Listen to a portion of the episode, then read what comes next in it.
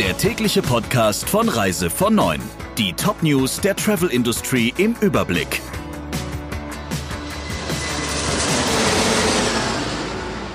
Mit Friederike Breyer. Schönen guten Morgen.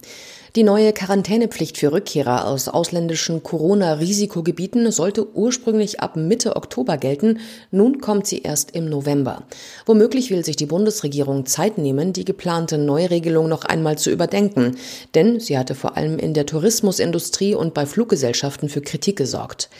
Wer sich in einem Risikogebiet aufgehalten hat, muss ab dem 8. November bei seiner Rückkehr für zehn Tage in Quarantäne und sich beim Gesundheitsamt melden. Wer die Selbstisolation vorzeitig beenden will, kann frühestens am fünften Tag nach der Einreise einen Test machen. Wenn das Ergebnis negativ ist, endet die Quarantänepflicht. Derzeit können Reisende aus Risikogebieten die Quarantäne noch vermeiden, wenn sie einen negativen Corona-Test mitbringen, der nicht älter als 48 Stunden ist. Der Wanderreisespezialist Wikinger Reisen erreicht ein Drittel des Vorjahresumsatzes. Das entspricht etwa 42 Millionen Euro. Für 2021 rechnet Inhaber Kraus mit einem ähnlichen Umsatzniveau. Noch im März hatte Wikinger harte Einschnitte vornehmen müssen und kündigte insgesamt 71 Angestellte. Allerdings war diese Entlassungswelle nach Einschätzung des Wikinger-Chefs ohne Alternative. Man habe die Lage frühzeitig richtig eingeschätzt, sagte Kraus. Ab November arbeiten alle verbliebenen Mitarbeiter wieder mit voller Stundenzahl. Kraus geht davon aus, dass Reisen innerhalb Deutschlands im nächsten Jahr besonders gefragt sind. Wir erwarten über 8000 Gäste in heimischen Zielen, so der Wikinger-Chef. Insgesamt werden rund 12.000 erdgebunden anreisen. Im Flugbereich plant er für die Saison 2020-21 mit 20.000 Gästen, die meisten davon in europäischen Destinationen. Mystic Invest hat das Kreuzfahrtschiff Vasco da Gama für 9,5 Millionen Euro aus der Konkursmasse von Cruise and Maritime Voyages, kurz CMV, ersteigert.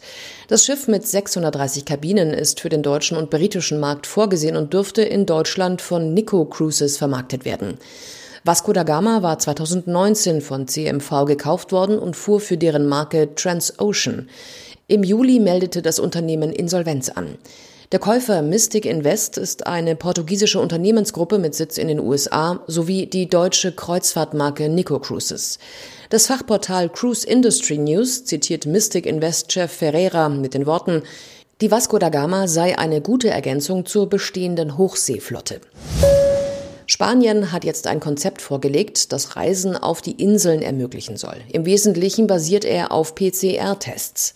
Konkret bedeutet das, Einreisende müssen bei der Ankunft auf einem internationalen Flughafen der Kanarischen oder Balearischen Inseln keinen Test machen, wenn sie aus einem Gebiet mit einem Inzidenzwert von 50 oder weniger einreisen. Das bedeutet, dort durften sich innerhalb der letzten 14 Tage nicht mehr als 50 Menschen pro 100.000 Einwohner mit dem Coronavirus infiziert haben. Bei einem höheren Wert müssen die Einreisenden einen Test vorlegen, der maximal 48 Stunden vor dem Flug erfolgt ist. Wer die Inseln verlässt, muss noch einmal einen Test machen. Für die Touristen soll der kostenlos sein. Corona-Positive müssen sich in Quarantäne begeben.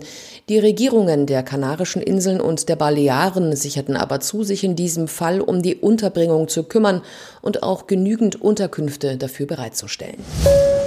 Die Lage der deutschen Flughäfen spitzt sich zu. Mit einem Passagiervolumen von weniger als 20 Prozent gegenüber der Vor-Corona-Zeit befindet sich die Luft- und Reisebranche faktisch in einem zweiten Lockdown, heißt es vom Flughafenverband ADV.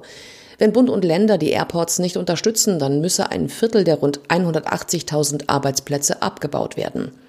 Laut ADV mussten die deutschen Airports rund zwei Milliarden Euro an Umsatzausfällen von März bis September verkraften.